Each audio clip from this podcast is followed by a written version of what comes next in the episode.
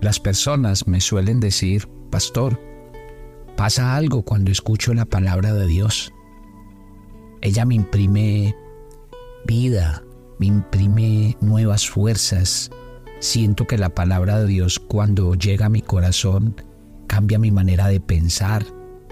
Eso es exactamente en lo que el párrafo del Salmo 119 que vamos a estudiar el día de hoy nos dice y yo lo invito a que usted descubra toda la vida que hay en la palabra de Dios. Porque solos no podemos y tampoco queremos. Bienvenidos a nuestro tiempo devocional maná, donde oímos y obedecemos la palabra de Dios.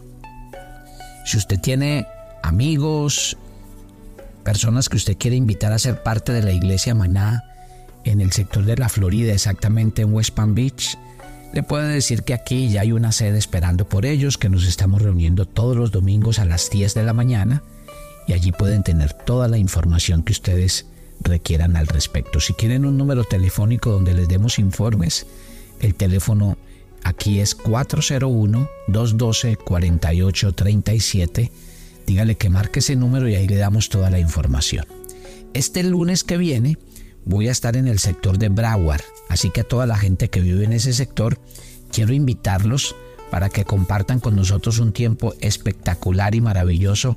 Allí en el sector de Broward vamos a estar reunidos y quiero invitarlos para que compartan con nosotros. 7 de la noche, así que lunes 19 de febrero.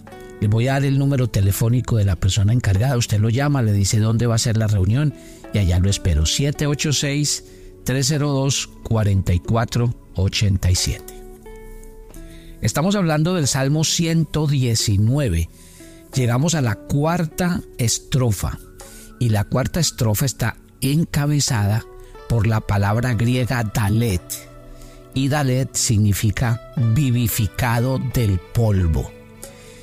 Quiero leerlo, los versículos, los ocho versículos que tiene este párrafo, y lo quiero leer por una razón, porque me voy a sentar solamente en un versículo, porque me parece clave lo que vamos a estudiar esta mañana. Abatida está hasta el polvo mi alma, vivifícame según tu palabra. Te he manifestado mis caminos, me has respondido, enséñame tus estatutos.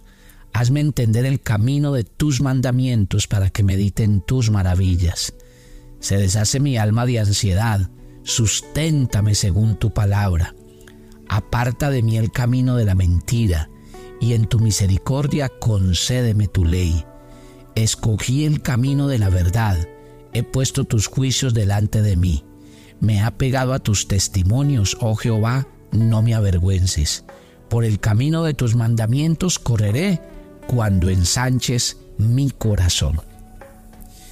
Tome atenta nota de este párrafo tan espectacular como comienza, porque este párrafo dice, abatida hasta el polvo está mi alma.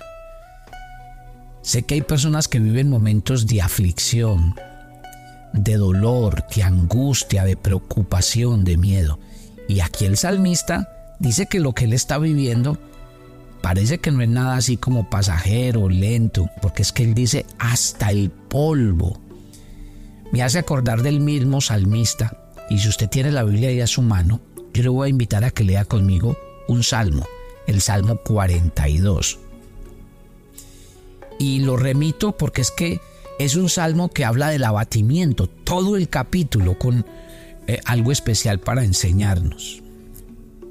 Como el siervo brama por las corrientes de las aguas, así clama por ti, oh Dios, el alma mía. Mi alma tiene sed de Dios, del Dios vivo. ¿Cuándo vendré y me presentaré delante de Dios? Fueron mis lágrimas, mi pan de día y de noche, mientras me dicen todos los días, ¿dónde está tu Dios? Me acuerdo de estas cosas y derramo mi alma dentro de mí, de cómo fui con la multitud y la conduje hasta la casa de Dios, entre voces de alegría y de alabanza del pueblo en fiesta. ¿Por qué te abates, alma mía? Y te turbas dentro de mí. Espera en Dios, porque aún he de alabarle. Mire que el salmista expresa en los primeros versículos de este Salmo 42 que su alma está abatida, que su alma está sedienta del Dios vivo. Y él hace un salmo con una característica, y es que él se hace preguntas y él mismo se las responde. Dice, ¿cuándo vendré y me presentaré delante de Dios? Y él dice, ¿dónde está tu Dios? Y entonces él mismo empieza a responderse. Vuelve y hace una pregunta. ¿Por qué te abates, alma mía? Y mire lo que dice. Espera en Dios, porque aún he de alabarle salvación mía y Dios mío. Y luego dice en el versículo 6, diré a Dios, roca mía, ¿por qué te has olvidado de mí? ¿Por qué andaré yo enlutado por la opresión de mis enemigos? Como quien hiere mis huesos, mis enemigos me afrentan diciendo, ¿dónde está tu Dios? Y el salmista termina en el verso 11 de este Salmo 42. ¿Por qué te abates, alma mía, y te turbas dentro de mí? Espera en Dios, porque aún he de alabarle salvación mía y Dios mío. Lo que expresa el salmista es que el abatimiento de su alma está por no tener su mirada puesta en Dios, por no tener su confianza en Él. Y Él dice, por eso cuando él mismo se responde la pregunta de ¿por qué te abates, alma mía? Le dice, espera en Dios. Espera en Él, alábale, porque Él es tu salvación, Él es tu Dios.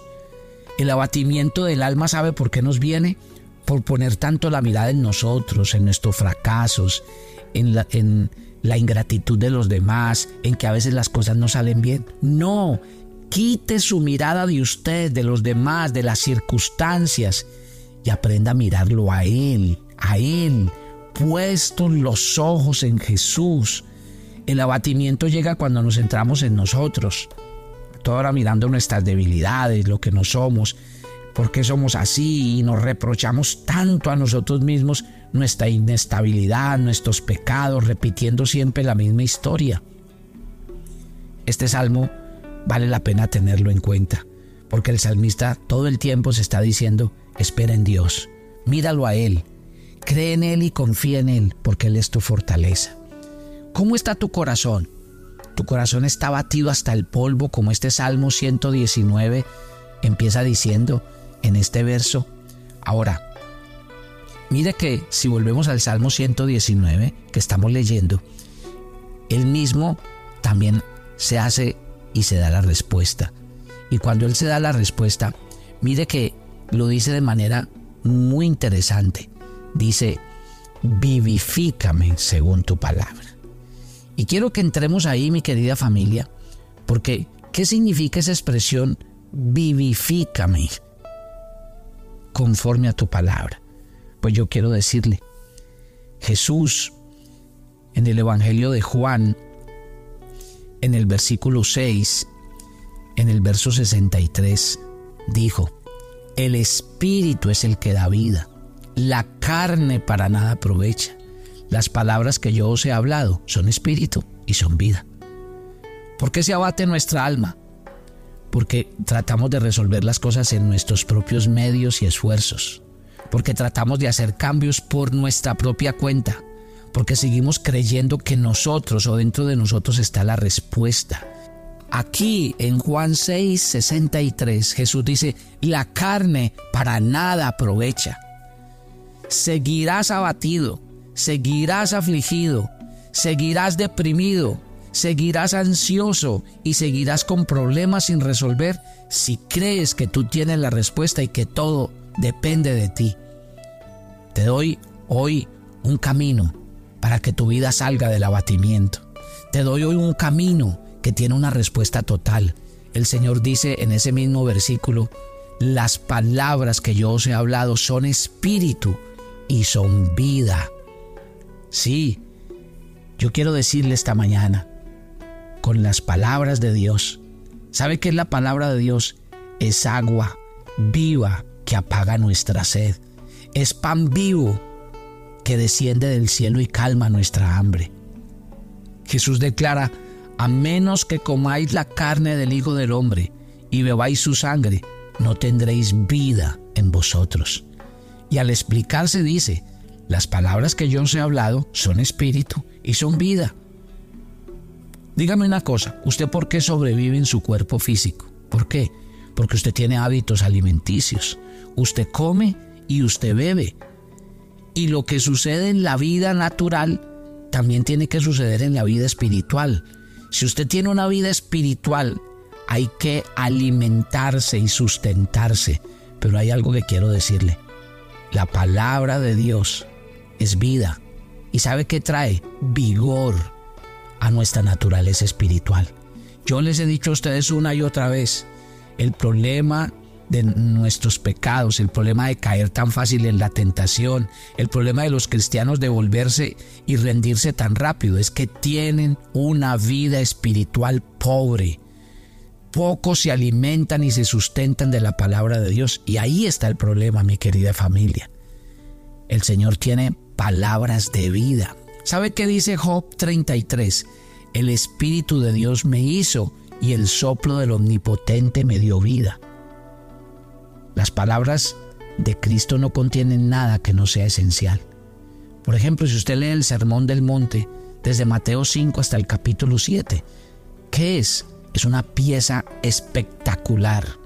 ¿Por qué? Porque allí el Señor habla y dice qué es lo que Él espera de nosotros. Hasta un niño puede estudiar el, Sermón del Monte y lo entiende. Cuando usted vaya al monte de las bienaventuranzas, eh, es donde el Señor pronunció esas palabras que venían de Dios y con la autoridad del cielo. Y por eso él dijo, las palabras que yo os he hablado son espíritu y son vida, porque vienen a traer salvación al corazón del hombre. Jesús dijo, yo soy el camino, la verdad y la vida. Nadie viene al Padre sino por mí. O sea que Cristo está investido con el poder para qué? Para dar vida a todas las criaturas como me envió el Padre. Dice él, yo vivo por el Padre. Asimismo, el que me come, el que vive conmigo, también vivirá por mí. El Espíritu es el que da vida. La carne para nada aprovecha. Entonces, el Señor una y otra vez está repitiendo lo mismo. En Juan capítulo 4, dice el Señor, viene la hora y ahora es cuando los muertos oirán la voz del Hijo del Hombre, y los que la oyeren vivirán. Si ve lo importante, si ve lo que estamos hablando esta mañana, porque como el Padre tiene vida en sí mismo, así también ha dado al Hijo el tener vida en sí mismo, y le dio autoridad para hacer juicio por cuanto eres el Hijo del Hombre, dice Juan capítulo 5, desde el versículo 25 hasta el versículo 27. Aquí mi querida familia nos está hablando de lo que significa la palabra de Dios. Vivifícame, le dijo el salmista al Señor en este salmo. Quiero terminar con estos versículos. Juan 4, eh, perdón, Proverbios 4:13. Retén la instrucción, no la dejes, guárdala porque ella es tu vida. Juan 6:68. Simón Pedro le respondió, Señor, ¿a quién iremos? Tú tienes palabras de vida eterna. Salmo 33:6. La, por la palabra de Jehová fueron hechos los cielos y todo el ejército de ellos por el aliento de su boca. La Biblia está clara. El Señor quiere darle vida a su corazón y esa vida está en su palabra. Gloria a Dios porque el Señor nos habla y nos habla claro, contundente. Antes de orar, tome su agenda devocional. Eh, hoy es el día 46 en su agenda y usted va a tomar el pasaje de Génesis 26 del 1 al 16. Es la fascinante historia de Isaac. No se la pierda. Mire, ¿sabe qué heredó Isaac? La bendición que Dios le había dado a su padre. Y resulta que esto fue maravilloso, porque aquí cuenta una historia de cómo llegó a la tierra donde había hambre y Dios lo bendijo de una manera que nadie lo podía creer. Y así es aquel que vive de las promesas de Dios.